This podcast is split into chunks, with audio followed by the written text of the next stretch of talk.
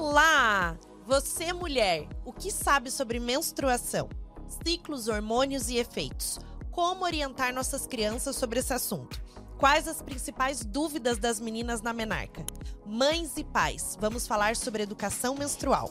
Esse é o Mãecast trazendo ainda mais informação e orientação para você. Eu sou a Nanda Leite, mentora de famílias. Vem comigo.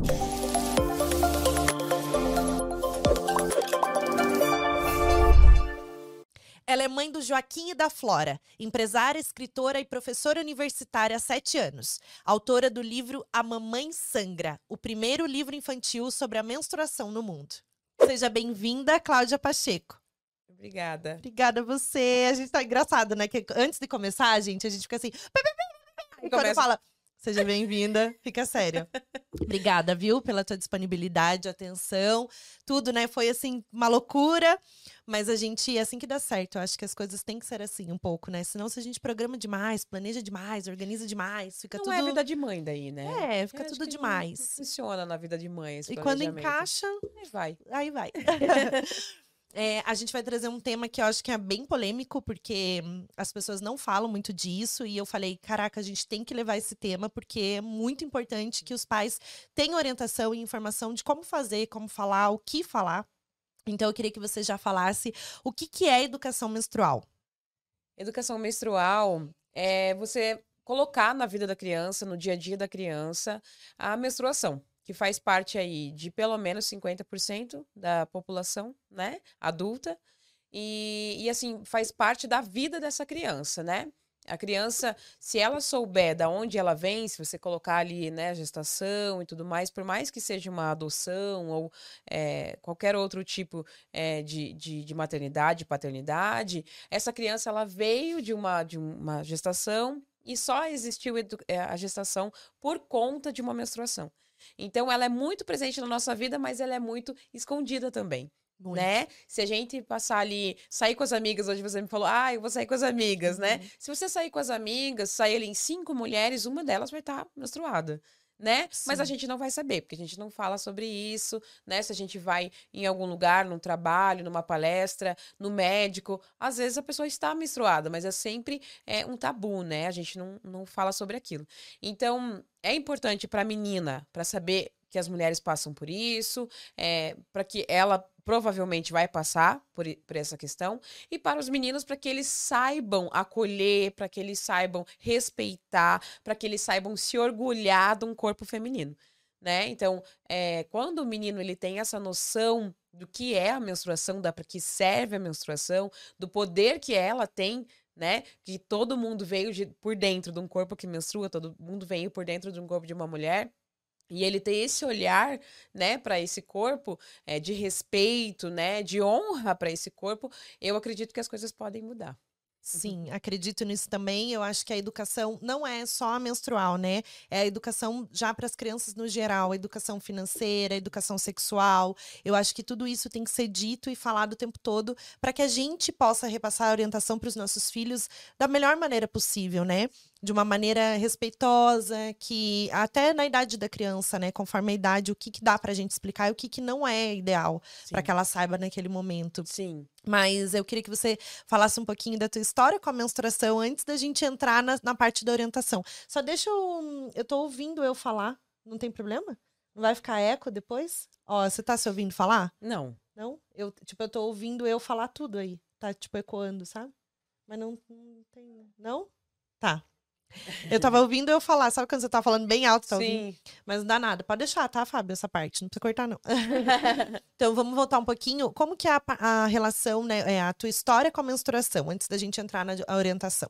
É, Eu acho legal falar isso, assim, é, é, essa pergunta, porque as pessoas acham que porque eu trabalho com menstruação, que eu falo disso, ah, eu sempre gostei, né? Ah, é uma coisa que tem uma relação. Tem muita gente que fala assim, ah, é porque você acha que a menstruação é sagrada, né?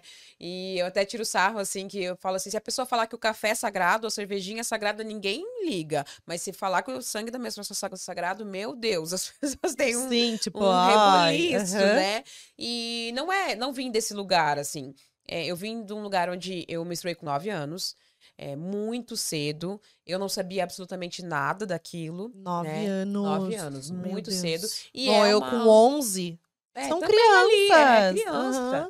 E, e assim, é, é familiar, né? Genético. Então, assim, minha mãe menstruou com 10 anos, minha irmã com 10 anos, eu com 9 anos.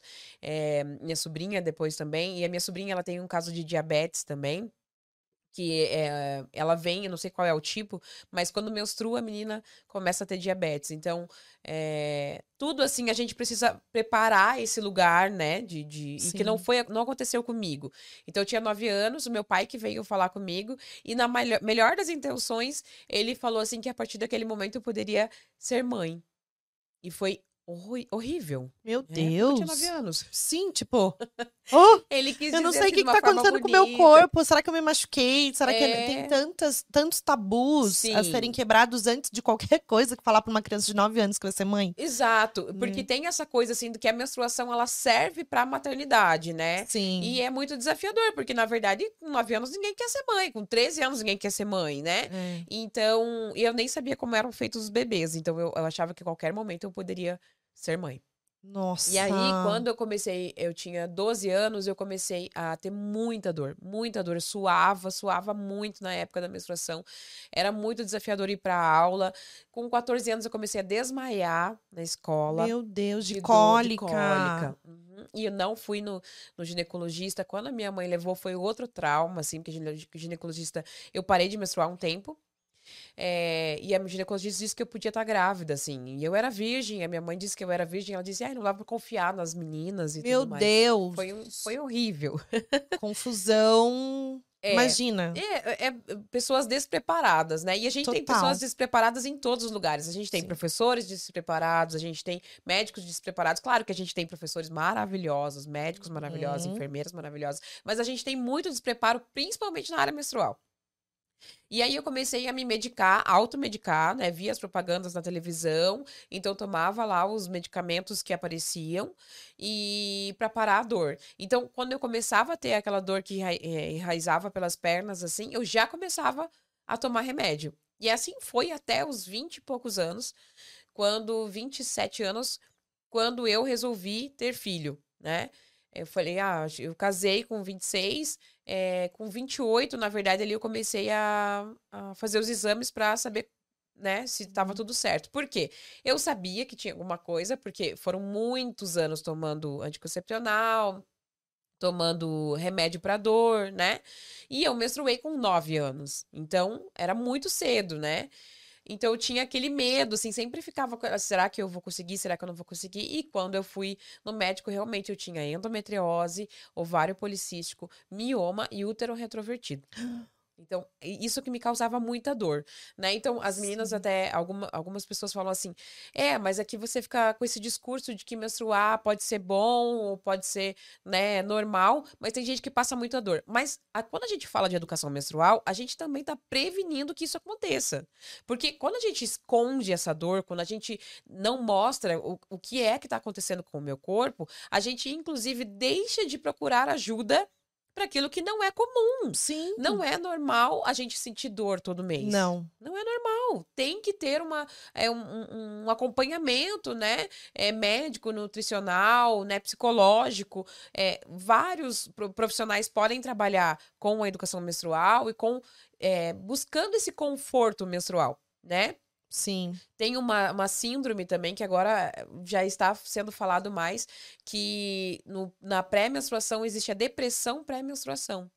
Então, porque a- é, os hormônios mesmo, é hormonal, baixam demais, e se a pessoa tá- já tem alguma propensão, ela vai ter, eh, vai passar uma TPM assim mais desafiadora.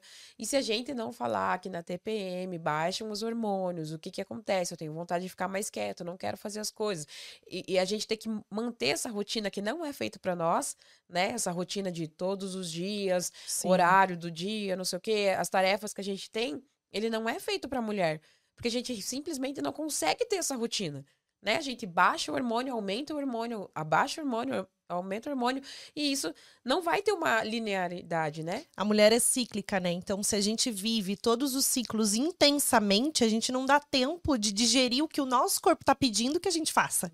E a, e a, gente faz ao contrário, a gente faz tudo e manda para dentro do nosso espiritual, do nosso emocional, do nosso físico e não quer saber. Então o estresse aumenta e a gente é, é movida a hormônios, né? É. Nós temos efeitos, causas que o nosso corpo pede descanso, pede aquele momento de introspecção, né? É. E não é todo momento de, de expansão. também. É, exatamente. Né? Porque então... mulher é assim, né? Essa, é. essa potência. Então Sim. a gente gera vida, a gente tem isso dentro da gente o tempo todo. Isso é o autoconhecimento, é. a gente saber em que momento a gente deve fazer isso relacionado a essa parte biológica também. Isso, isso. E, e, e nisso que a gente vai falando com os nossos filhos. Nesse, é. É, é, olha, filho, hoje eu não tô bem, hoje eu preciso ficar um pouquinho mais quieta. Lá em casa, assim, então, quando eles acordam, fico sozinha de manhã, né? Tenho dois filhos, a Flora e o Joaquim. E quando eu acordo de manhã e falo assim, ai, vamos tomar café sozinhos. Aí ela pergunta, você tá sangrando, mamãe? Porque Ai, já sabe Deus. que eu tô mais cansada, eu não Sim. quero fazer as coisas, sabe? Desçam, façam as coisas de vocês, porque eu estou precisando ficar um pouquinho mais quieta, mais sozinha, né? Então, isso também é educação menstrual. E ela não serve só para criança, ele serve para nós também. Né, de colocar o nosso limite, né? A gente estava conversando antes de entrar no ar, né, sobre o Maio Furtacor, que vocês vão falar aqui Sim. no podcast. É, e a questão da saúde mental, ela também pode ser acompanhada pela saúde menstrual, né? É. Porque assim, se eu respeitar o meu ciclo, se eu entender que realmente nesse momento eu não tenho disposição, não tenho força, não tenho hormônios para fazer aquilo que estão me exigindo, é, e eu conseguir colocar um limite, claro que a gente está falando de uma realidade que às vezes né? Eu trabalho fora, eu tenho que fazer todo dia a mesma coisa e tudo mais. Mas, assim, avisar seus colegas de trabalho, seus filhos, as pessoas que trabalham com você, tentar se respeitar, né? O máximo que puder. É, o que tarefas que me custam quando eu estou menstruada, por exemplo. Uh, quando eu estou menstruada, por exemplo, não consigo carregar meus filhos no colo. Né? Então eu falo para eles, a mamãe tá sangrando. Se eu levanto vocês, eu faço força, sai mais sangue. Não, não gosto. Eu não, não gosto dessa sensação. Sim. Então eu estou sangrando. Será que hoje você pode ir de mão dada comigo?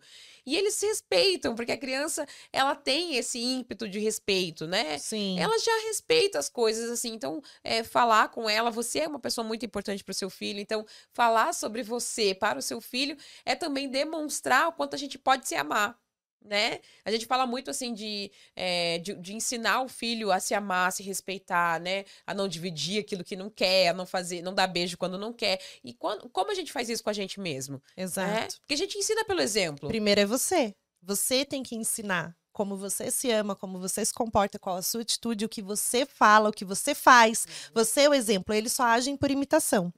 Não adianta eu ensinar o respeito para o meu filho se eu não me respeitar, se eu não souber o meu limite, né? É. Então, eu falar que eu tô cansada, que eu tô brava, que eu tô, né, assim, eu, as crianças não vão entender a palavra estressada, é. mas talvez se você demonstrar em forma de da cara que você fizer, do jeito que você estiver agindo, como que é mostrar de repente em um livro que é uma emoção, existe a roda das emoções, os livros das emoções, tudo isso ajuda a criança a entender o que é o sentimento.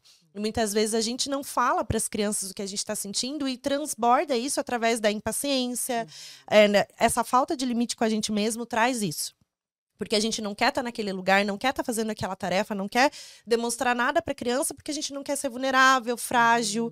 E ao mesmo tempo que você fala de tudo isso, né, dessa potência que é o feminino, da mulher, do que a gente está. A gente está mostrando respeito para os nossos filhos através dos nossos limites. É. E é isso. Se amar é isso em primeiro lugar e depois ensinar o que é o amor. Exatamente. Eu, eu vejo isso assim, eu tenho filha menina, acho que depois que, que ela nasceu. Menina e assim, menino, para você é, você tem, né, as, as, as polaridades. É. e quando a Flora nasceu, ela mostrou para mim isso, assim, que eu falava assim, meu Deus, eu preciso é, mostrar para ela, assim, que por mais que seja o maior amor do mundo, mesmo, assim, eu amo demais meus filhos, né? Eu acredito que todas, né, pelo menos grande parte das mulheres amem seus filhos muito. A gente precisa dizer para eles assim, nem o amor é mais importante que eu. Né? Então, assim, olha, eu estou, eu estou assim, o meu corpo é assim, ao mesmo tempo que tem as coisas boas também, né? Sim. Ela sempre fala para mim, assim, quando, ela fala desde quando ela usava fralda ainda. Ih, não tem sangue na minha fralda? Ela dizia, quando eu ia trocar, ela dizia, ih, mas não tem sangue na fralda. Eu falava, não, filha, vai demorar muito. Mas porque ela queria aquele sangue, assim, porque eu também digo as coisas boas. Por exemplo, eu, eu acordo e falo assim: Nossa, a mamãe tá muito criativa hoje. Vamos fazer uma brincadeira com tinta? Vamos fazer uma brincadeira de recortar? Vamos fazer uma brincadeira de correr? Hoje a mamãe tá cheia de energia. Vamos fazer alguma coisa assim? Pra é, eles entenderem também que tem a parte que realmente o meu corpo está assim, na sua potência máxima, tô cheia de criatividade. Eu levo eles no parque, faço coisas, é, lancheira, né? A lancheira de quando a mamãe tá ovulando é assim lancheira toda colorida de coisa, né? Para mostrar também que, sim, o meu corpo, além, claro, de ele ficar cansado, dele ficar exausto lá na parte da TPM, na, quando eu tô sangrando, depois que passa essa parte, eu tenho muita energia, tenho muita criatividade, né? Porque senão a gente também acaba mostrando só a parte ruim, é, ruim da, da coisa. É, para eles é interessante essa dualidade, né? A mulher, ela tem isso. Nós somos, a gente tem essa dualidade o tempo todo. Não é que a gente, né? Claro, existem casos, né? Que a mulher, ou ela tá no céu, ou ela tá no inferno, ela tá. Não é que é isso, é porque a gente tem que saber trabalhar o que tem dentro da gente. E muitas vezes está relacionado aos nossos hormônios, está relacionado ao nosso corpo, ao nosso físico, ao nosso espiritual, ao nosso emocional. E é, para juntar tudo isso é muito difícil. Então, você tem que ir trabalhando dia a dia o teu autoconhecimento, saber quem, com quem você está lidando naquele momento. Quem é a mulher que está dentro de você hoje? Se é a mulher criativa, se é a mulher que precisa descansar. É... Então, é a gente trabalhar isso para que não interfira nas outras coisas, né? Na educação dos nossos filhos, que às vezes você precisa estar presente e você faz o quê? Você está estressada, está cansada, está sem falta de paciência e tudo, e ali você está demonstrando uma pessoa que você não quer. Então é mais fácil você impor o limite com respeito e se recolher é. do que você simples, simplesmente, né, agir dessa forma. Claro que para outras mães que são solo, eu não tenho com quem deixar, não Isso. tenho como fazer, eu não tenho. Então, achar outros mecanismos, outros recursos que sejam ideais para aquele momento ter uma rotina adequada, fazer, né, com que as crianças durmam mais cedo para você ter o seu autocuidado, o seu, o seu momento. Isso é para todas as mulheres, mas a grande maioria das mães que são solo, elas falam, mas eu não tenho, mas eu não consigo. Como que a gente faz, né? Sim. Com essa questão da rotina. Então, tem que ter muito mais rotina do que uma mãe que tem uma rede de apoio maior. Sim. Com pai, com mãe, com babá, com vó, com todo mundo. E a gente fala, entrando nessa parte, voltando um pouquinho que você falou da endometriose, eu passei por isso, né? A educação menstrual para mim era um tabu. Eu não tive isso com a minha mãe, até porque ela também não teve esse tipo de informação, Sim. então não foi culpa dela sentar e conversar, ó, oh, você vai menstruar, acontece isso, isso e aquilo. Não, nunca existiu. Mas eu passei por muitos momentos de dores. Eu tenho endometriose grau 2, então foi é um problema crônico, uma doença autoimune, inflamatória, Sim. que inflama todo o corpo, né? Que os hormônios ficam lá em cima, a gente não sabe nem como lidar com a dor que a gente sente, mas a gente acha que é normal porque a gente está menstruando. Exatamente. Então, essa era a primeira desinformação que eu, que eu tinha, né? Uhum. Naquele momento. Depois eu descobri, nossa, foi um baque, porque eu falei, meu Deus, como que eu nunca soube disso antes? Sim. Então, hoje a gente poder falar abertamente Isso. que para as mulheres que não é normal sentir dor é muito maravilhoso. É. Né? É, uma, é educação menstrual. Exato. É educação menstrual, assim, é, de saber, assim, tem, tem paciente que chega, eu trabalho com ginecologia natural, né, então tem paciente que chega e fala assim, é, eu tô tendo cólica durante a ovulação, tem alguma coisa errada com o meu corpo. Mob, tem, né? Você trabalha? Mob. É? Método de ovulação Billings? Não. Não, não. É um outro método. É, na verdade, assim, eu trabalho mesmo com, com a sabedoria indígena, eu tra trabalho com hum. sabedoria é, popular, né? Que legal. É. Eu, vi, eu conheço esse método, não com esse nome. É que você falou ginecologia natural, me veio na cabeça o MOB, que é o método que eu conheço é... de. É, já, já falaram muito Não sim. é tabelinha, mas é, é como se fosse. É para você utilizar o, o que o seu corpo tá o, naquele momento. Sim, né? observar o muco Isso. e tudo mais. Uhum, já, já li sobre, assim, é, é, muito bacana. Mas é não, não existe nenhum método, não trabalha com nenhum método.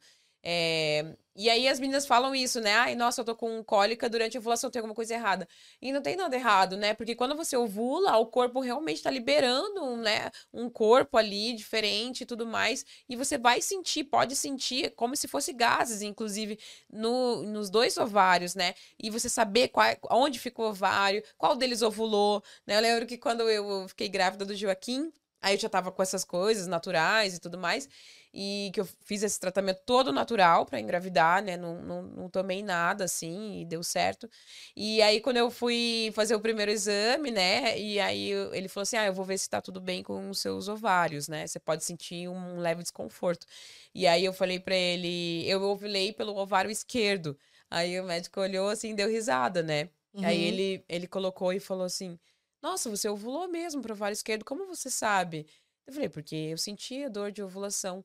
Ele fez uma cara assim, Tipo, que, que doida, Não- né? É, tipo, não sabe o que tá falando. Eu que estudei, eu sei que não dá pra saber. Exatamente. E a gente, depois que você começa, né, a perceber isso, aí você vai sentir o teu corpo, vai sentir inchaço. Até atendi uma paciente ontem, ela é falou... tocando, tocando que sente, é apertando. É, é- o- pra quando você não tá ovulando, sim. Mas assim, quando você tá ovulando, só você prestar atenção no teu corpo, você já vai sentir um leve desconforto naquele, naquele ovário, né? Então, assim, não precisa nada. É só você perceber, ai, nossa, eu tô ovulando, então é, é São coisas normal. que passam batido, né? Passa batido, porque a gente não percebe o corpo mesmo, né? É. Eu tô fazendo um, uma, um atendimento, daí ela tá tentando engravidar. E aí ela falou assim: é, Nossa, tem uma coisa assim com o meu útero, tipo assim, que parece que agora ele existe, sabe? Eu tô sentindo ele sempre. Nossa. falei, É porque É é, automático. normal. Você não pensa assim, agora eu vou respirar. Por exemplo, eu mexi a mão. Eu não pensei pra fazer isso. Vou Uhum. mexer a mão. Então, você, né, o cérebro dá vários comandos. A gente não sabe o que, que tá acontecendo todo momento. É, É. né? Não tá no nosso controle. Não. Isso é fantástico. Olha o que ela tá sentindo. Ela tá se percebendo. percebendo, né? Uhum. Assim, e normalmente é pela dor, né? Então, ah, é uma dor de estômago, você já sabe onde é que é o estômago, né? A gente que é mãe de criança, sabe que eles não têm noção onde ficam os órgãos no começo, né? Eu tô com dor, aí é uma dor aqui, a gente fala no estômago, ai, eu não sei, né? Porque você ali não sabe nomear. E assim, a gente vai aprendendo dessa forma. E quando a gente começa a olhar para o ciclo menstrual e perceber o nosso corpo, a gente vai sentir esses órgãos também. Com certeza. Nossa, muito legal.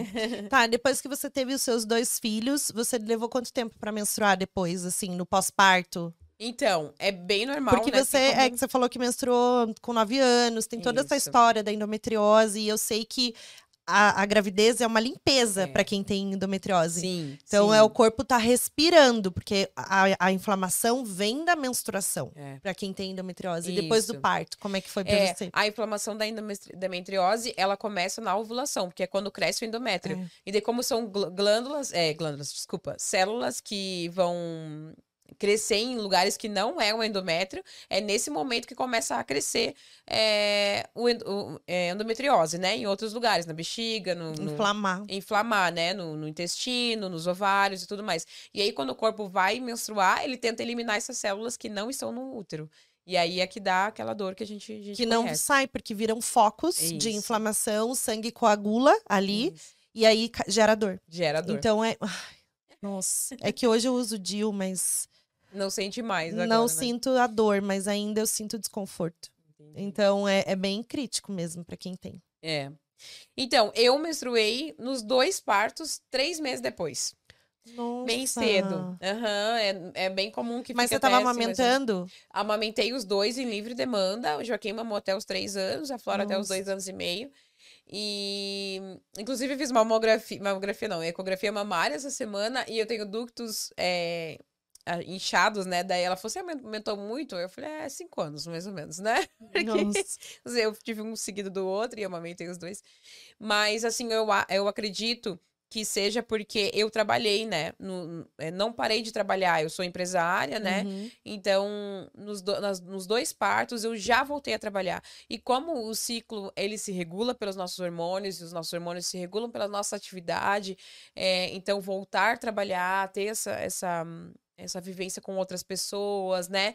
É, produz outros hormônios, né? E aí eu acho, acredito que, que tenha sido por isso, assim Nossa.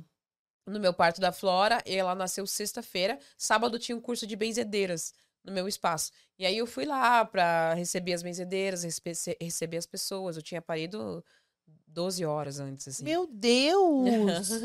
e aí eu fui, ela nasceu em casa, né? Então eu tava em casa.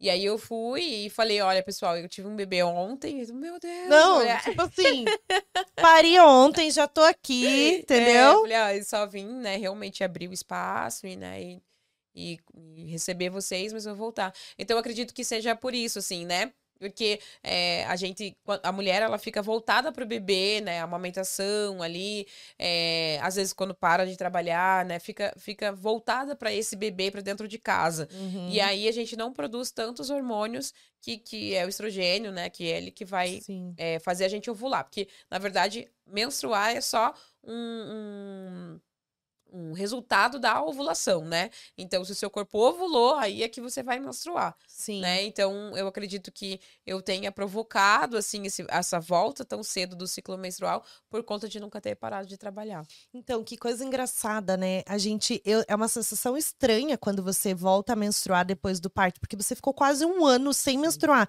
Sim. Não dá a sensação que você tá passando mal? tipo assim. Sim. Eu tive essa sensação. Eu falei assim, ai meu Deus, que medo de voltar a menstruar, porque eu não sabia se eu ia sentir dor, se eu ia, né? Então, assim, muito doido, né? É muita coisa junto É. que acontece. E aí você volta a menstruar três meses já depois, e Sim. amamentando. Porque a gente sabe que os hormônios, né, da amamentação ajudam a não menstruar. Isso. Porque você tá liberando outro hormônio, né? É, é. Então, e a gente pra poder produzir leite, no Pra caso. poder produzir leite. E, e a gente, eu acho assim que o corpo é muito perfeito, né? Porque ele também dá esse Muito. tempo pra mãe, né? De, de, é, de ter uma rotina assim, sem aquele é, alto e baixo ali, porque a gente tem a questão emocional, mental, né? Do pós-parto e tudo mais. Então, se você tiver, pelo menos nesse momento, uma linearidade, assim, Sim. ajuda muito, né?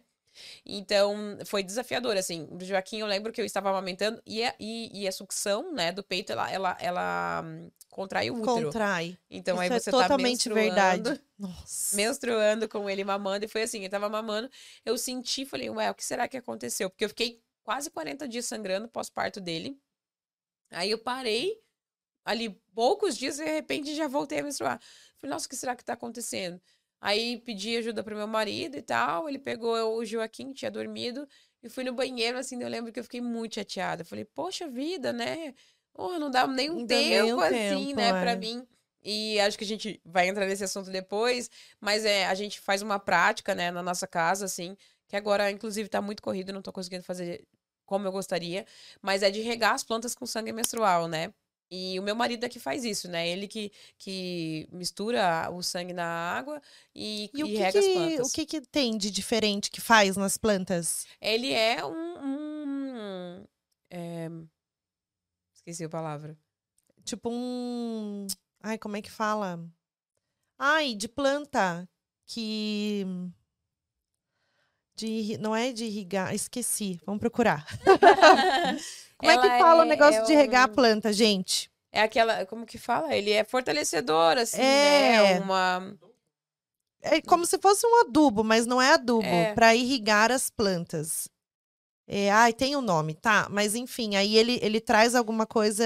Sim, porque o, o sangue menstrual, ele tem ferro, ele tem potássio, ele tem células tronco, ele tem bastante Então, isso que eu ia falar. estranho. Explica o que que é o sangue. O sangue menstrual, ele é a descamação do, do endométrio com o sangue do nosso corpo, né? Então, o sangue do nosso corpo vai ser filtrado lá pelo fígado, vai lá para o nosso útero para ajudar a descamar o, o endométrio, que é um- um- uma camada ali é, de, de material orgânico, nutritivo, que vai servir para, quando o embrião ficar ali no útero, né? Ele alimentar, nutrir esse embrião e proteger, né? De, de possíveis quedas de- e tudo mais, assim, que a gente, que a gente tiver.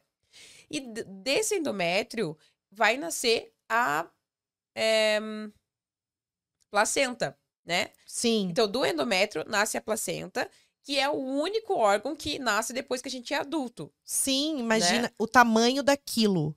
Pra formar Né? Isso. aquilo. Gente, a minha placenta É um tinha órgão. dois quilos e meio. Olha só. Caraca, imagina um negócio desse tamanho dentro de você, de dois quilos e meio, que se Que se formou, formou durante a gestação. durante a gestação. Como assim? É. Entendeu? Sim. E aí sai aquele negócio cheio de veia, parece uma árvore da vida, Isso, assim, lindo, com aquele né? cordão gigante, gelatinoso. Que Como é que bebê. aquilo se forma dentro de você? Ele se Me forma a, par- a partir das células tronco que tem no endométrio. Imagina o quão rico que não é isso. Por isso que tem gente, né? A Exatamente. Bela Gil que faz cápsula da placenta, que toma, que Fiz, bate fiz, com banana. também. Você também bateu Fiz. com banana? Bati no, com frutas vermelhas no pós-parto da Flora. Caraca. E no do Joaquim eu fiz. é, é, nos dois eu fiz as cápsulas, e cápsulas de placenta e tomei, né? do- E que durante- gosto tem? Nenhum. Nenhum? Tem Não. gosto de nada? Nem de sangue? Nada? Então, como eu tomei com suco de frutas vermelhas, eu Nem não, sentiu. não senti. E a placenta, ela tem gosto de remédio, né? Porque, na verdade, eu tomei com cápsula, assim. Então, Sim. não tinha. Não, tem Então todo gosto. mundo fala, ai, que louca e tal, porque não sei o quê, porque daí depois eu falei que eu ia tomar, né? Que eu ia fazer. Aham, A gente chegou a guardar a placenta, aham. só que daí ficou alguns dias Ah, e aí não pode dá mais, É, né? Tem Tinha que que ser ser quantas horas? pós-parto imediato. Daí tem que já mandar na farmácia de manipulação, como é que faz o processo? Ah, pra fazer a, a cápsula? É. Não, a cápsula minha eu fiz sete dias depois, mas ela ficou congelada. Pois é, eu deveria ter feito isso. Isso, eu peguei a placenta, guardei num saquinho e deixei no frigobar. Daí as Nossa. pessoas lá da, da maternidade. Ah, Daí as pessoas abriam, tipo, o que que é esse saco? Daí eu falei, é a minha placenta. Meu Deus! E fechava. daí eu levei pra casa Hum. a placenta. Daí eu falei assim, Fábio. É, ah, daí eu dei pra minha tia descartar em lixo hospitalar. Porque com- eu ia descartar onde? Sim, sim. Dá, pra plantar, pra plantar também. Daí todo mundo falava, mas que nojo, não sei o quê, esse negócio. Só que eu queria ter tomado, eu queria ter feito. Porque eu acho muito legal essas coisas, tipo, né? A gente não sabe, é o nosso corpo. É. Imagina pra gerar um bebê, o- a Exatamente. força que o meu corpo teve que fazer pra nutrir, pra nascer cabelinho, pra nascer unha, pra nascer tudo. Então deve ser muito nutritivo aquele negócio, quero Exatamente. tomar. É Exatamente. que nem as células tronco, né? Que falam de, de dentro do cordão, o sangue do cordão, tudo. Exatamente. Ah, não. E que isso e custa uma, uma fortuna, né? Então tem Sim. algumas, algumas faculdades já que trabalham, que, que guardam, né? Que fazem esse estudo do sangue menstrual, né? Porque se, eh, tem células tronco. E a gente Sim. paga pra, pra ter células tronco do dente, do cordão umbilical e não sei o quê. E, e por que da menstruação não? É. Né? Porque Exatamente. existe um tabu em cima disso, de que é sujo, de que é nojento. Então, enquanto a gente tiver isso, né? Quando a gente fala de educação menstrual, parece que é só pra menina que vai menstruar. É. Ainda, eu acho que, inclusive, joga um peso em cima da menina de que ela que tem que entender de educação menstrual, ela que tem que entender de menstruação. Mas não, o seu filho, ele pode ser um biólogo, ele pode ser um cientista, ele pode ser médico, ele pode ser enfermeiro, ele pode ser psicólogo, ele pode ser inúmeras profissões Ele pode ser trabalhar. casado com uma mulher que vai ter filhos. Uma Ele pode ter uma filha. É. Olha quanta coisa, né? Olha quanta coisa. Mas eu digo até assim, é, cientificamente, essa pessoa precisa saber que é o sangue para gerar essa, essa curiosidade de estudar. A gente Exatamente. precisa de gente que, que queira saber o que, que é, o que, que dá para fazer. A gente precisa falar sobre isso para trazer essa curiosidade, para trazer esse assunto, né? Mas eu acho que tá começando a caminhar. Porque, assim, ó, essa questão da placenta, por exemplo, as mães geralmente fazem o carimbo, coisa que não existia antigamente. Exatamente. Você guardar esse registro. Mas o, o mais interessante é que a placenta ela nasce desse tamanho e depois que ela tava já quase podre lá na geladeira.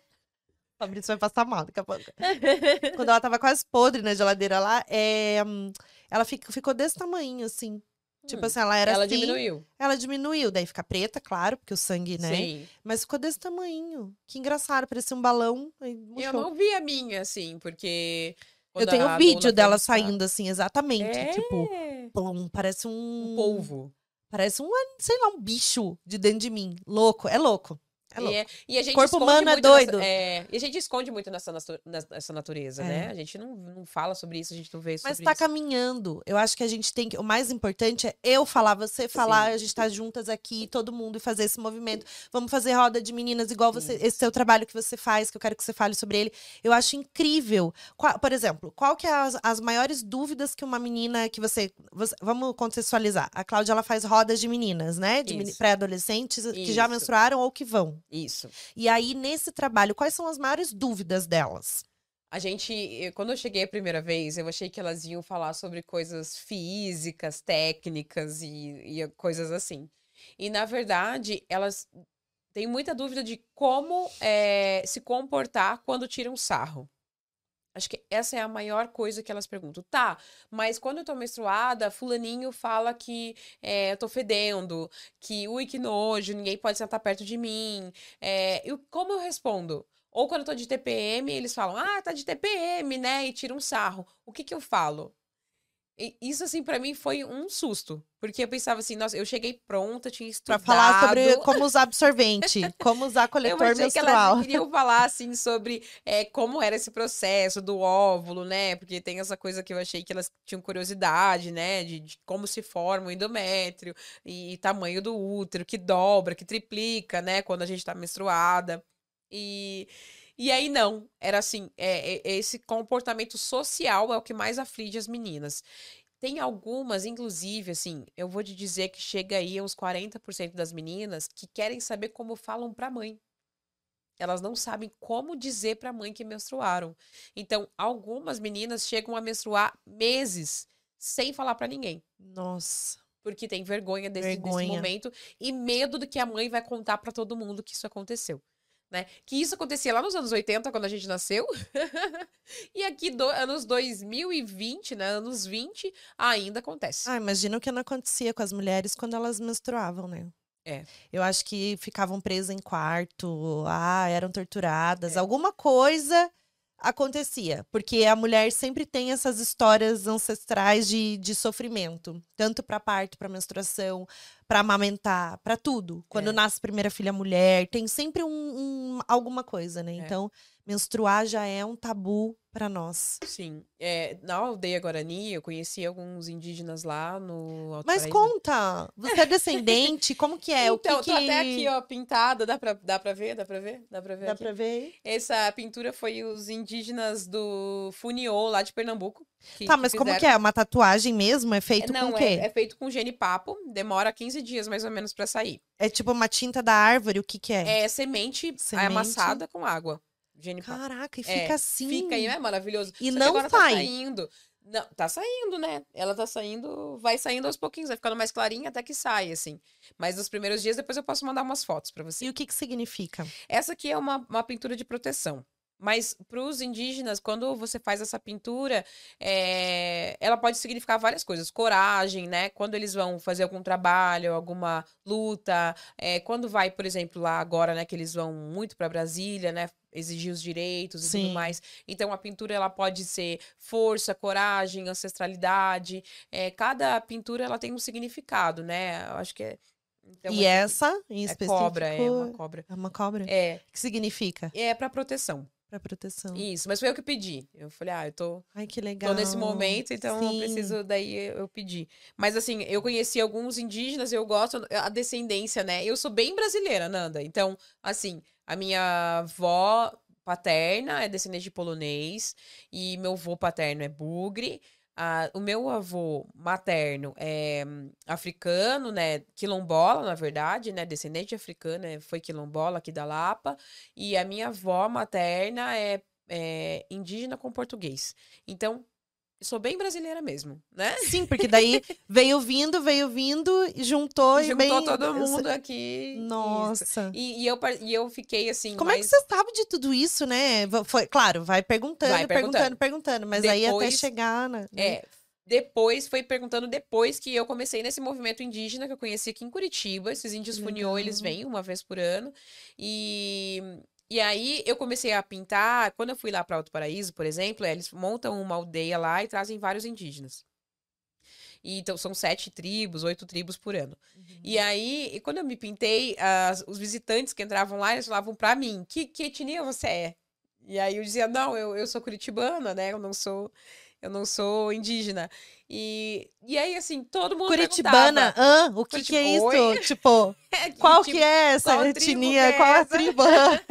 A tribo das pessoas que são mal educadas, que não cumprimentam no elevador, sabe qual que é? É aquela lá, que não dão... Pesadíssimo. Brincadeira. Eu sou curitibana, tá, gente? Mas eu falo mal dos Sim, curitibanos. mas a gente pode. Merece, né? Um É, pouco, falar um sim. pouquinho de malzinho. Mas a gente que é curitibano pode. O que não pode é os, Os outros de falarem do curitibano. de gente, que daí. Exatamente.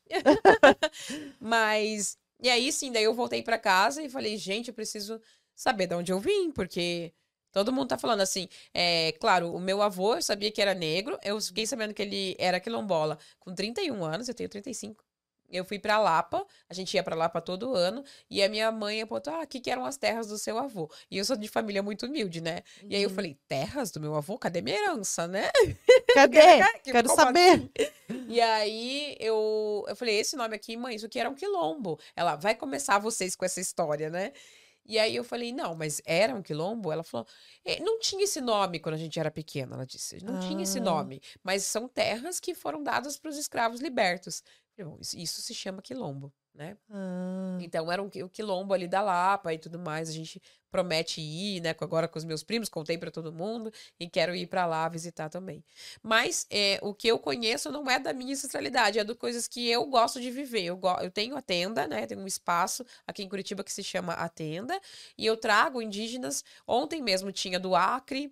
Né? Aí tinha os de Pernambuco, de Alagoas, da Amazônia, do Amazonas, né? É, vem aqui os Guaranis também. E essa história que eu te E falei. onde assim, fica? A tenda? É. Fica no Gulang, na, Ah. na Fernandes de Barros. Ela é central, mas é um espaço que tem bastante natureza, Isso que eu ia bastante verde. perguntar, o Gulang. Eu imaginei um monte de prédio. Eu falei, aonde ela vai fazer essa tenda indígena? Não, mas assim, e lá você faz esses trabalhos com mulheres, Isso. ancestralidade. Sim. Ai, eu adoro, eu quero fazer. Tem roda de mulheres, terça-feira quinzenal. É, tem roda de florais, uma vez por mês na Lua Nova. Ai, que legal, quero Só fazer, quero fazer, Ah, quero fazer. te Me manda. A Mari de- devia vir aqui, viu? A Mari, A Mari. nutricionista, ela é, ela é, é nutricionista, especialista em medicina chinesa e medicina ayurveda. E aí ela faz essa coisa de ginecologia natural também, mas com mais pra essa linha dos florais da lua e tudo mais. Que assim. legal. Ela é, é- é- a família dela é dona de um moinho de trigo. E ela virou nutricionista para trabalhar no moinho.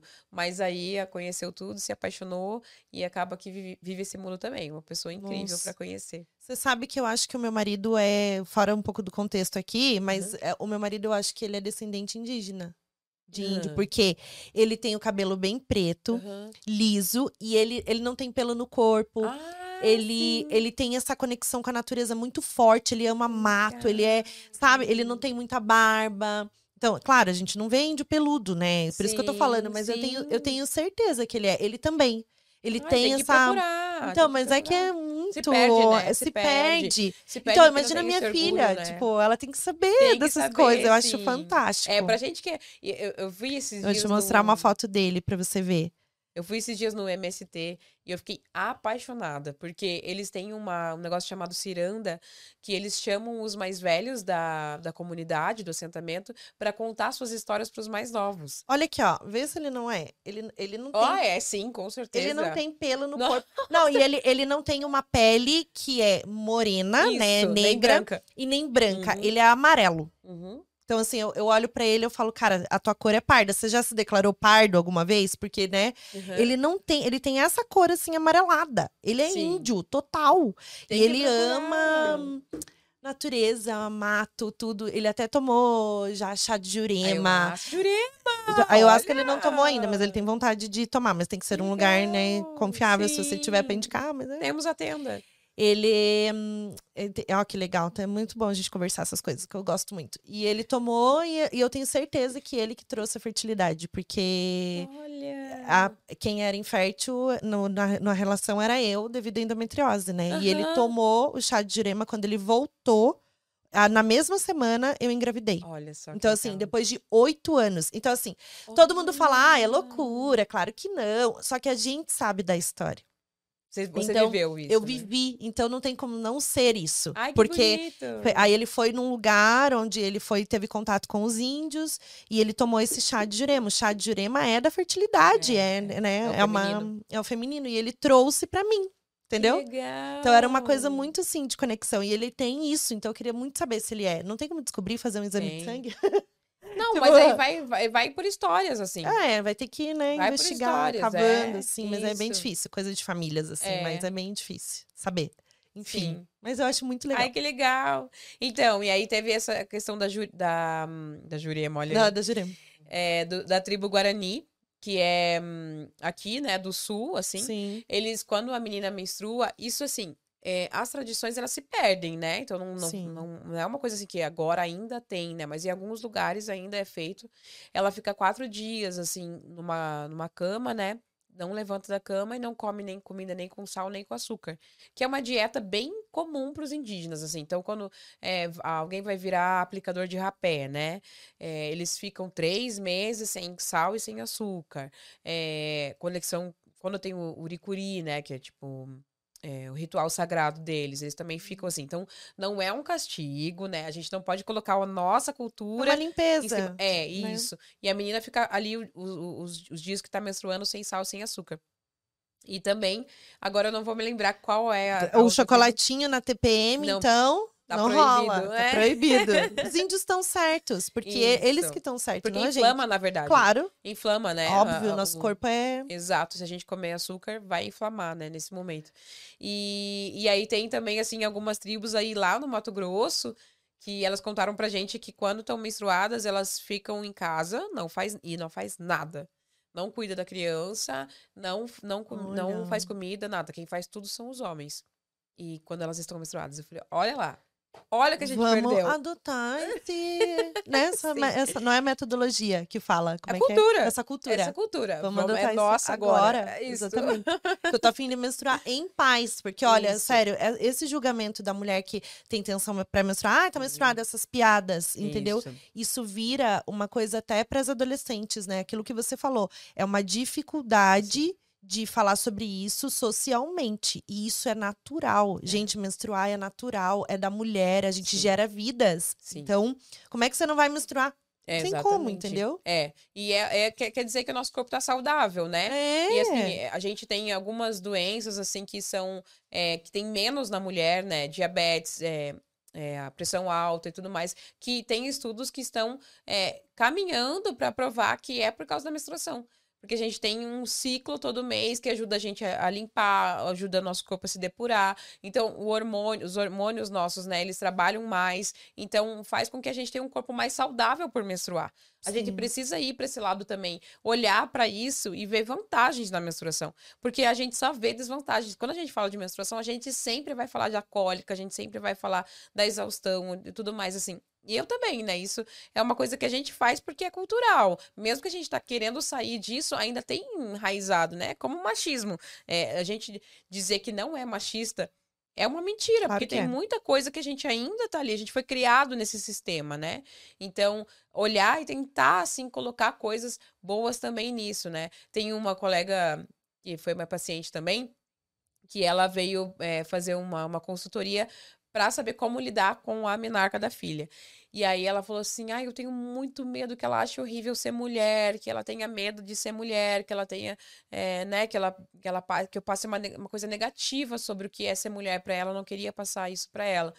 E aí eu falei para ela assim: e para você, como é? Aí ela encheu o olho de lágrimas assim, falou assim: ah, eu acho que eu acho isso horrível, eu acho. Então, então a gente, quando vai passar para a menina, quando vai passar para os nossos filhos, a gente precisa curar isso dentro da gente. Sim. Né? Os traumas que a menstruação nos causou, por estar. E, e a, e a menstruação, ela não causa traumas por ser menstruação. Ela causa traumas porque a gente não fala isso na nossa sociedade. Que é uma sociedade Exatamente. que só fala para tirar sarro, para diminuir, né? E que é etc. sujo, que é isso. E, gente, outra coisa que é muito importante, né? É, todo mundo fala, ai, menstruação e tal, enfim. É, até mesmo relação sexual, gravidez, tem muitos mitos, né, relacionados à menstruação. E tem uma, uma questão que todo mundo fala sobre o odor, né? Por Aham. exemplo, da menstruação. Gente, a menstruação é um cheiro de sangue comum devido se você utilizar o coletor menstrual. É normal. Agora, se você utilizar absorvente, vai ter odor, porque o odor não é da menstruação, é, É do, absorvente. Uhum. Então, tem muita gente que acha que é. Né? Isso. Olha, é, isso é uma falta de informação absurda. Porque o contato do sangue com aquilo. Claro, gente, o sangue é ferro, né? Tem um Isso. monte de hormônios, não é fedido. Não. Ele é um sangue. Só que ele sai de dentro da mulher, óbvio, e aí, em contato com o gel do absorvente, ele vai ter aquele odor. Mas não Isso. é o odor da menstruação. Não. Se a gente Então- começa a usar absorvente de pano ou coletor, Você vê que não tem nada disso. Não tem. Calcinha. Exatamente. Eu, eu virei é, fã da calcinha esse ano, assim, calcinha menstrual. E porque antes eu achava assim, ah, eu aqui eu moro em Curitiba, aqui tá sempre frio, daí eu ia ter que tirar a calcinha, daí Uhum. tirar a calça, né, pra colocar outra e etc. Então, muito trabalho, então não, não queria. E funciona mesmo? Nunca usei. Menina, Tenho curiosidade. Olha, faça isso por você. É maravilhoso. Tipo assim, fica a absorção, eu digo. Sim, porque- muito. Pra- Você tá, sei lá, numa sentada em algum lugar, vai levantar, vai sujar? Não. Não, porque ela é mais largo, né? A parte ali é Aham. mais largo, assim, a parte de baixo. E ela é firme, assim, sabe? Então não vaza, porque ela tem absorvente desde da frente até lá, lá atrás. Ah. Então, assim, você está super protegida. E não tem e- gel. Ou não tem, gel. Daí não. não tem odor. não tem odor e você esquece que tá menstruada. Esse é um grande problema, na verdade, né? Porque aí você simplesmente esquece que tá menstruada. Nossa. É muito gostoso, eu adorei a experiência, assim, sabe? E, e eu demorei pra usar. Eu, eu ganhei de uma marca, agora não, nem me recordo, mas eles me deram um, um, um kit todo, assim. Daí, eu, essa calcinha tava lá anos, na verdade, que foi quando eu lancei o livro. Então, faz três, quase três anos. E, e aí eles me deram e eu deixei lá, porque eu falava, ah, é muito trabalho e tal, muito trabalho. Aí uma amiga Nossa. falou assim: olha, por que que você não usa no primeiro dia? Ali quando você acabou de menstruar, porque ele vem pouquinho e tal, né? Uhum. Deixa pro segundo, terceiro dia você usar o coletor. E aí eu falei, ah, vou testar. Olha, sensacional. Adorei. E eu acho que isso E o também que, que é melhor, o coletor ou a calcinha? depende, né, do dia, assim. Eu gosto do coletor no sentido de que eu tenho, fico mais segura, né, com ele, assim. Nunca usei. eu tô. Coletor. Mentira. Nunca usei. Tá. Nunca usei OB. assim, Já usei uma vez, mas muitos anos. OB é muito ruim. Então, assim, OB, coletor, Sim. dói OB, pra usar? É não. incômodo. Não, muito pelo contrário. O OB. Não que eu não soubesse que tem, né, gente? Mas é que, sei lá, Sim. Praticidade do dia a dia vai, absorvente mesmo e tal. Mas é, tá vendo? Vamos lá, Nanda, vamos é lá. a coisa da preguiça, que não, não cabe no, no meio, na rotina da mulher. É, mas assim, ó, vai ajudar muito nisso.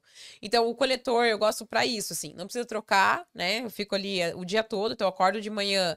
Aí, de manhã eu gosto sempre de ficar só de eh, absorvente de pano, assim, em casa. É, porque eu acho mais confortável, sabe? E se encher o copinho? Tem como Menina, saber? É porque a gente, no- nas três dias de menstruação, três Uhum. ou cinco dias, a gente é, menstrua em média 70 ml. Todos esses dias. É pouquinho, é que É no muito absorvente parece Exato. bastante. Exatamente. É pouquinho e suja. você- isso, aham. Quando você. eu- O meu, eu, eu tenho um fluxo alto de menstruação. Então, eu coloco de manhã, de tarde ali, umas quatro horas, eu tiro. Ele não chega. Nunca chegou a encher. Mas Uhum. assim, ele fica ali no, no três quartos ali, ele tá, sabe? Porque eu, eu tenho um fluxo bem alto de menstruação. Hum. Mas assim, mesmo assim, são oito horas. Você tem noção de que você Nossa. fica oito horas fingindo que não tá menstruada? Caraca. Não, que que fora o- a praticidade de, de limpeza, É. né? De tudo, porque assim, você fica ali absorvente, daí troca, daí troca, daí destroca. Daí... É. Ai, e cara, pode muito dar ruim. e pode dar alergia, né? Também candidíase, porque fica muito molhado, etc, Sim, né? e fora o meio ambiente. Que lixo você descarta? Uma Exatamente. fralda e um absorvente, sendo que ele não é orgânico e não é reciclável. Não tem esse Exatamente. lixo. Não tem. Não tem. Não tem tem. nem o programa do lixo para recolher esse lixo. Não, Não. dá adianta nem a gente separar, Não. porque ele é reciclável ao mesmo tempo orgânico. É. Você descarta onde? No orgânico, E porque veja, você gente, não. Uma vez por mês a gente faz isso, né? Quantos absorventes? Meu Hum, Deus! E fralda, milhões, né, de criança, tudo. É que é cultural. É a gente cultural. tem que inserir as coisas muito aos poucos, mas com as meninas, já que, né, começar esse trabalho é muito Isso. legal, porque aí vai desmistificando, elas vão achar até mais legal. Isso. Se tivesse me apresentado lá quando eu tinha, né, nossa, coletor e tal, vou usar isso que é mais higiênico, mais É. tudo, né? E a Bela Gil. Ai, posso fazer Claro, eu acabei de falar, ela toma Ah, é placenta. as- verdade. Bela Gil, patrocina aqui a. É, ela fez um, um, absorv- um absorvente, não, uma, um coletor menstrual colorido. Ele é Ah, rosa, coisa assim, é bem bonitinho, Que sabe? legal. Tem a, eles, ela tem a linha na, na Corui, Uhum. né? A Corui, inclusive, vende Mamãe Sangra na, na Ah, loja deles. É uma que loja legal. que tem a, a- a restaurante da Bela Gil e tem a Corui do lado, assim, no Rio. E eles vendem uma Mamãe Sangra lá. E, hum, a, e então ele- ela tem uma linha, assim, bem bonita. Tanto de hum, bolsinha para colocar o absorvente quando você vai sair, tem que trocar. É uma bolsinha super colorida, tem várias cores Que legal. muito legal. impermeável e os absorventes também tem meio que não é infantil, né? Ali é infanto juvenil assim, pra menarca mesmo. Então super legal. Aí tem Muito. algumas Que daí deve ser menorzinho, né? Isso. É Que- menor, né? E, e- e o, o coletor é menor, daí tem todas as dicas de como colocar e tudo mais. Ele não vai machucar, não vai estourar o ímen.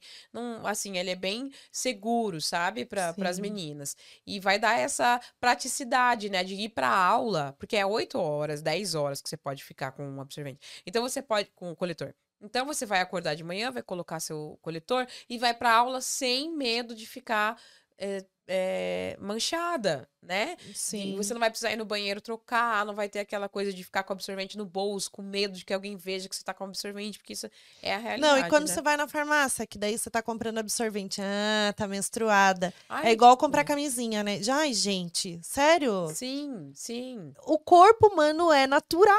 A É. gente precisa fazer tudo isso que tá aqui, senão não tem como. Você fica meio até meio desconcertada, né? É. Ô, Cláudia, vamos falar do livro? Vamos. A Mamãe Sangra. Ela falou a Mamãe Sangra é o livro, tá, gente? Que a É. gente não. Porque eu só falei nos stories. É, do que que fala seu livro? O livro ele vai falar sobre a história da criança dentro da barriga da mãe. E aí, dentro dessa história, vai ter a menstruação. Né? Então, ele é um, um livro. Assim, o menino do livro é o personagem principal do livro, Joaquim, que é meu Que é filho. o seu filho. Tem Esse- a Flora também. Tem a Flora, Flora e o tem Joaquim. bebê aí. E a- o Joaquim, ele vê a mãe com sangue e Foto ele mais acha linda. que... Não, não vou contar. Vocês vão ter que comprar o livro pra ver. Porque essa foto mais linda, meu Deus. o Joaquim, ele vê a mãe com sangue e acha que ela se machucou, que é uma coisa muito comum com as crianças. Porque a criança, ela vai no banheiro com a mãe, né? Então, Sim. quem tem esse privilégio de ir no banheiro sem filhos são os homens. a gente não Eu esse a Maria. Cecília fala, falou assim: mãe, o que, que é isso? Porque daí, né, assim, então vamos falar de orientação agora, porque é bem importante isso. Daí eu falei assim que era a fralda da mamãe. Ela ficou, tipo, me olhando assim. Tipo, ué, Tipo, a minha mãe usa o que que fralda, mas ela sangra. Saiu não. da- que, que você saiu dessa Vamos falar da de fralda? educação menstrual. Como, É. como que a gente conta para os nossos filhos? Eu acho que colocar a gente numa posição de adulto. Então, colocar a gente como na posição de, de criança, né? Usar fralda, é a gente colocar Sim. numa posição Ela criança. olhou e achou estranho. Tipo assim, o que aconteceu que você não saiu da Ai, meu fralda Deus, até o que, que eu hoje, vou né? falar? Aham. E, e assim, também é, não é a verdade, né? Então, assim, a gente pode falar pra criança é, a verdade, assim, não, é que a mamãe sangra, né? Então, por isso que se chama a mamãe sangra, porque foi isso que eu falei pra ele e repi- repito ainda, né, pra eles, a mamãe sangra. É, então, dizer assim, a mamãe sangra é porque o corpo da mamãe, ele faz, né, um espaço ali onde vai ter um bebê, que você pode chamar de casinha, pode chamar de lar, você pode chamar de qualquer coisa, né, e simplificando ali pra criança, é, e quando não tem bebê, o, o sangue sai com essa casinha. Né? Então é uma coisa bem simples e que ajuda a Simples. criança a entender e fazer parte da vida dela. Porque daí a próxima pergunta foi pro- do meu filho, quando eu falei assim: o corpo da mamãe faz uma casinha para um bebê morar, e, e- e esse bebê, quando tá dentro da mamãe, ele, o sangue ajuda a, nu- a nutrir e a proteger esse bebê. E aí ele fez assim: igual quando eu morava lá dentro? Então ele achou incrível essa, essa questão. E foi muito legal né, passar por isso, assim, porque eu passei muito bullying, né, quando eu era pequena, porque menstruava. Eu tinha nove anos, gente, imagina, era, né? E, e aí, quando eu fui contar pra ele, um menino, eu achei que ele ia achar nojento, que ele ia achar. Não, né? mas é que eles não têm isso. A gente que acha. O adulto, a gente olha como adulto. Pra tudo. Coloca né? tudo que eu vivi naquilo. Adultiza as coisas. E a criança, ela nem sabe se é nojento, se não é, se É. o que é nojento. Sim. Não sabe. A gente cria isso depois, né? E aí, quando ele me olhou com essa cara de, assim, é, admiração, eu falei, cara, preciso fazer alguma coisa com isso, sabe? Eu preciso fazer alguma coisa com essa história, preciso contar. E eu escrevo muito é, as pérolas do Joaquim, né? No, no, no- no- era no Facebook antes e tudo mais. E aí eu escrevi essa história e falei, vou, é, vou publicar no Facebook. E aí depois eu acabei, falei, não, acho que vai virar livro. E ele hoje é um livro super bem vendido. Eu vendi mil cópias em, em três meses. Duas mil cópias. é, não, eu vendi mil cópias em 30 dias da campanha, né? Aí depois três, é, duas mil cópias em três meses. E agora já vendi quatro mil cópias. E ele tá em 30 países no mundo também. Caraca! E depois desse livro eu escrevi um capítulo num livro é, que é um primeiro foi um best-seller com um milhão e meio de cópias vendidas, que é O Nosso Sangue Vermelho, é um livro escrito pela Raquel lá em Nova York, é, que conta histórias menstruais do mundo inteiro. É, tem até uma história Terceira bacana, edição assim. tá aqui já. Isso, essa é a terceira edição. É uma história bem bacana assim que é uma a- casinha. é uma casinha Gente, é útero. um útero com uma casinha, coisa mais linda.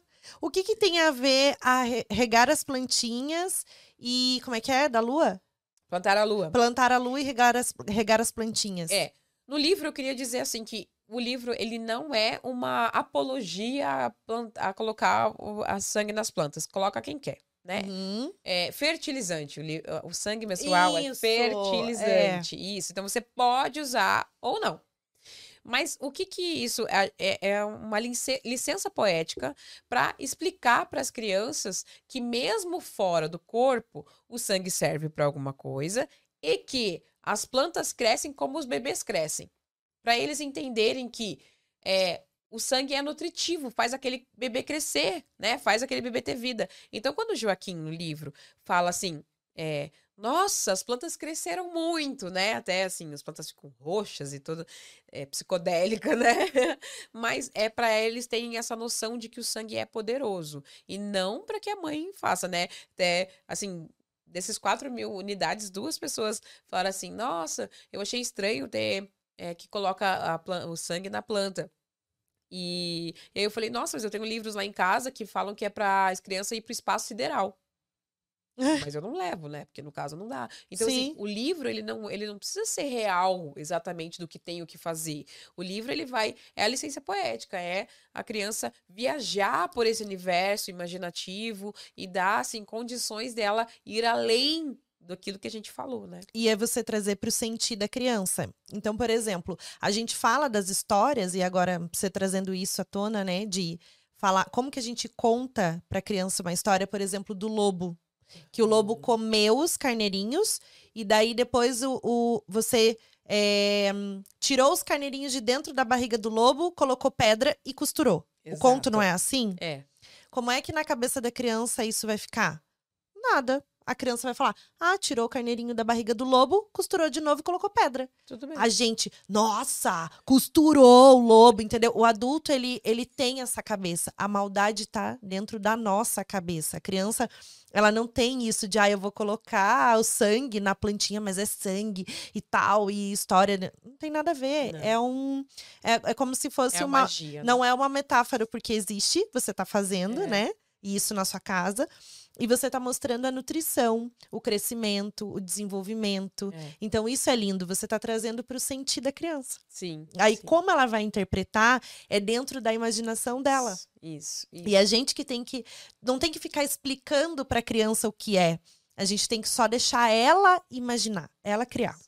As Exatamente. crianças são puras e lindas. E isso aqui é maravilhoso. Parabéns, Cláudia, pelo teu Obrigada, trabalho. obrigada. E principalmente com as pré-adolescentes, porque eu acho que isso é mais do que importante a gente falar o tempo todo que menstruação não é tabu, menstruação é desinformação, né? Para quem vai repassar, quem vai falar, a gente tem que instruir.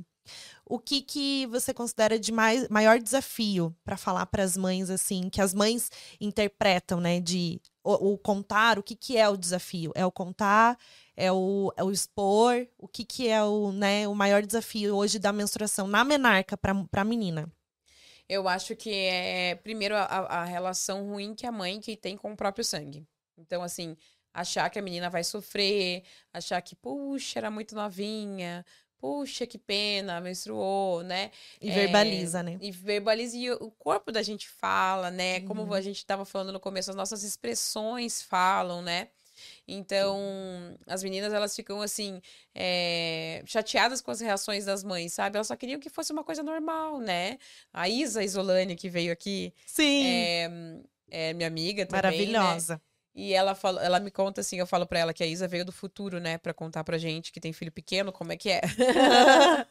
e aí ela falou assim que quando a né, aconteceu na casa dela, é, a filha dela falou assim, mãe, eu não quero saber nada dessas coisas que você faz, eu não quero nada de disso, não- eu vou pra casa de uma amiga que já menstruou e eu quero falar com ela, com ela sobre isso.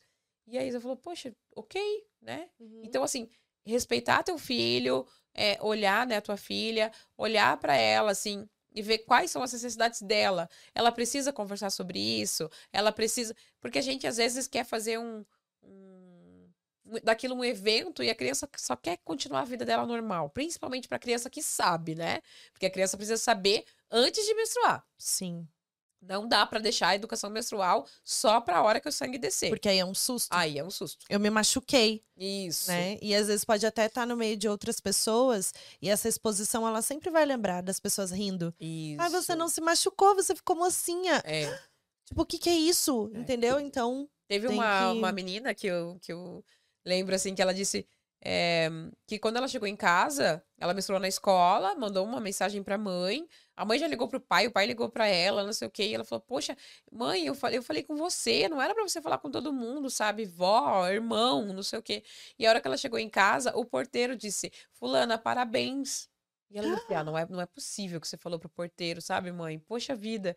Então, é esse susto que você ai, levou. que pecado. Porque a mãe, ela tá ali. Às vezes ela é uma mãe que fica Porque chateada, às vezes é uma sabe, mãe muito né? feliz. Ela tá A muito feliz, sabe acha muito também. legal. Nossa, é outra fase, é outro momento da vida. Isso. Né? Nossa, olha só onde a gente chegou, né? Pode ser que seja pra mãe, seja um orgulho, tudo mais. Mas a gente precisa pensar nessa menina, como ela quer que as coisas aconteçam, né? Porque é a vida dela.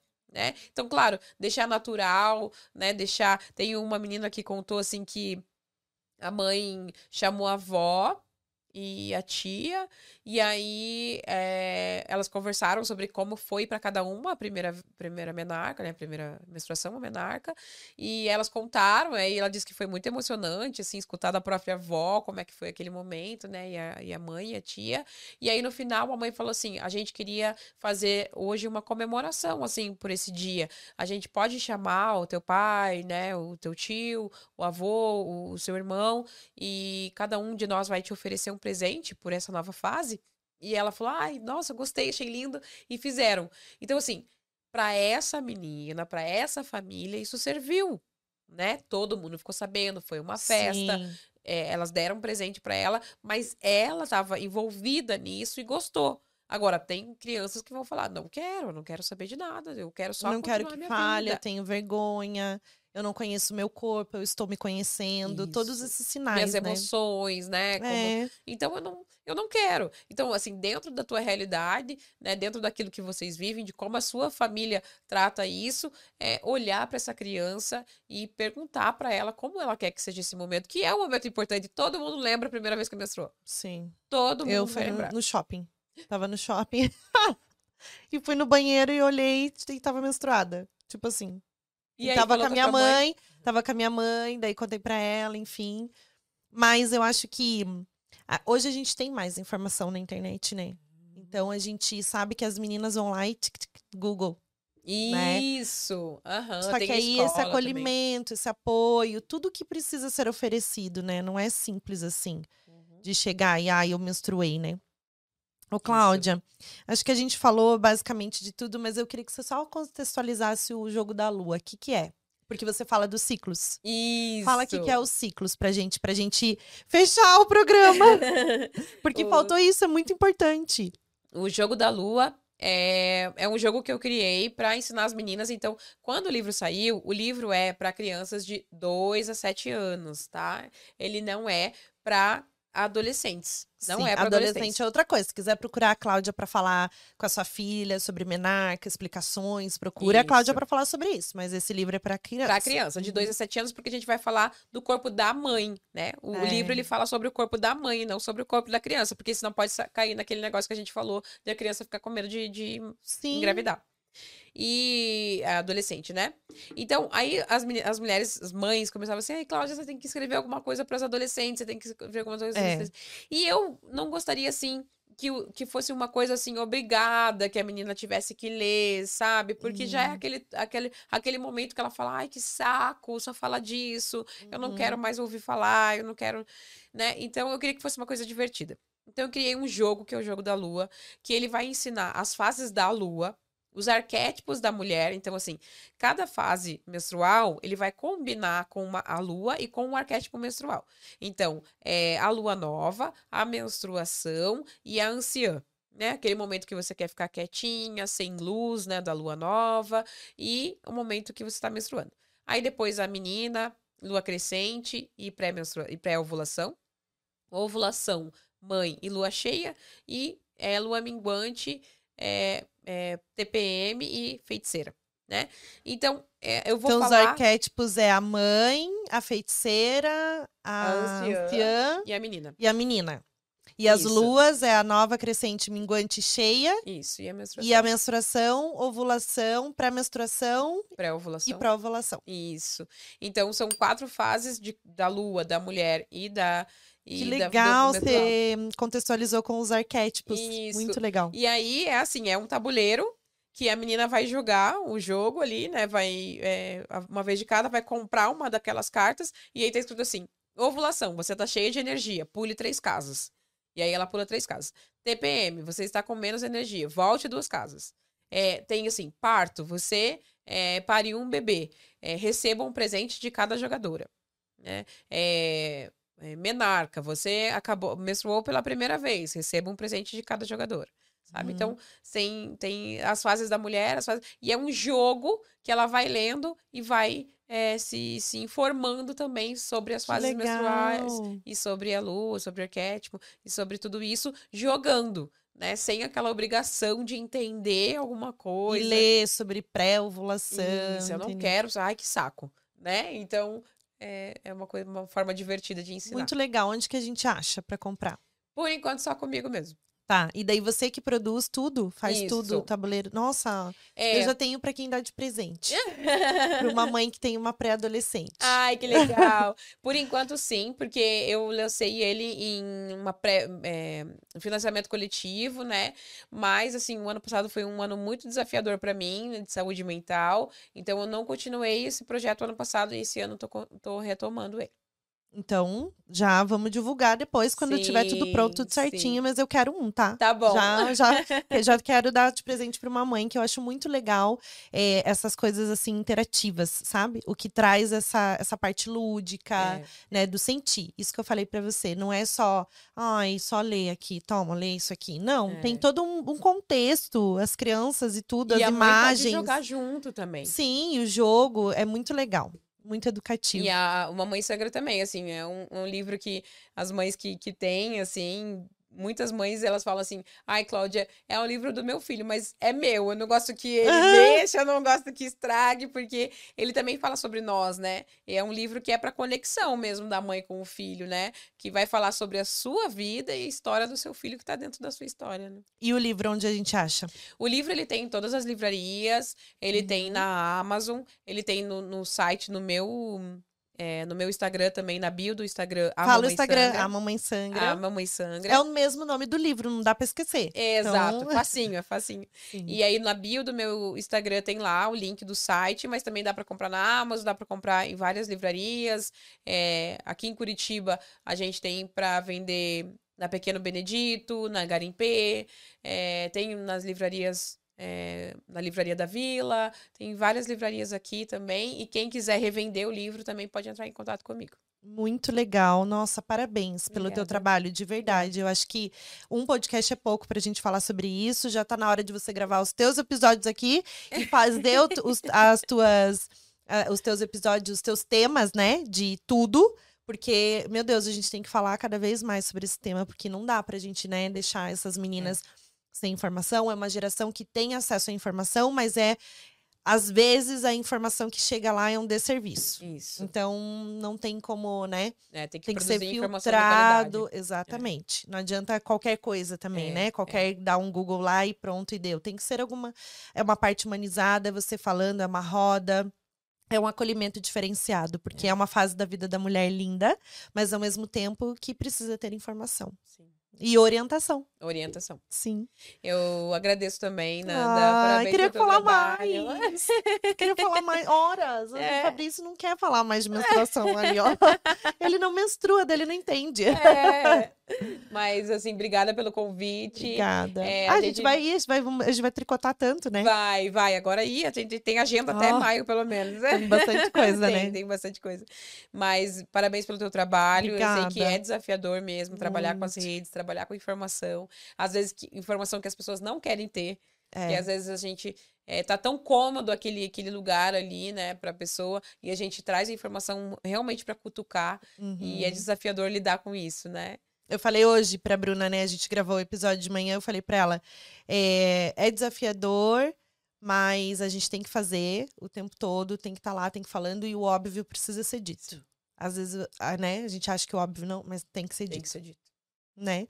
E juntas a gente consegue, né, com essas causas que a gente trabalha com mães, você como empreendedora, empresária, escritora, né, lançou o livro, tem todas essas questões se a gente se juntar e se apoiar umas às outras, é muito melhor. Muito mais então, forte. É, é, é, mais forte, é uma potência, cria tudo junto, é uma corrente. É. Então, olha quanto trabalho a gente tem pela frente, né? Sim. Cada vez mais.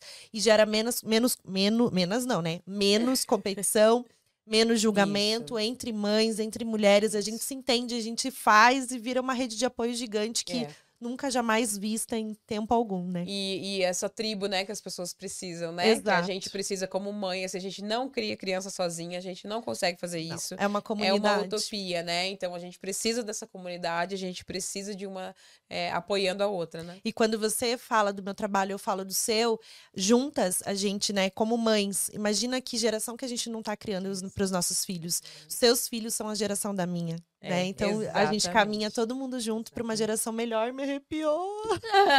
Oh, Deus.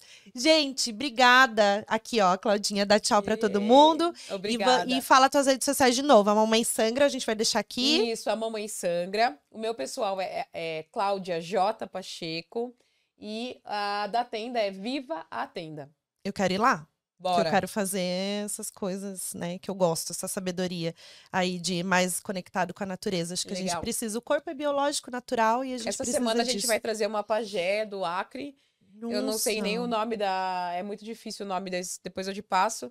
É o nome da etnia, mas a gente sempre tem aqui é, Yauanauá, é, Queen, que são Você lá me da. manda quando Mando, tiver, sim. você não vai esquecer de Terça-feira agora tem com uma pajé, vou te mandar.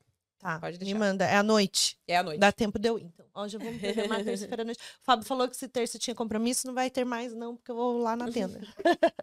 Gente, obrigada, obrigada, Cláudia May. Obrigada. Beijo, compartilhem o vídeo. Não esqueçam, porque sempre tem alguém que precisa ouvir. E a gente está falando de um tema muito importante para as pré-adolescentes, adolescentes, para a mulher e principalmente a informação para as crianças. Então, não deixem de compartilhar. Um beijo, até o próximo vídeo. Tchau, tchau.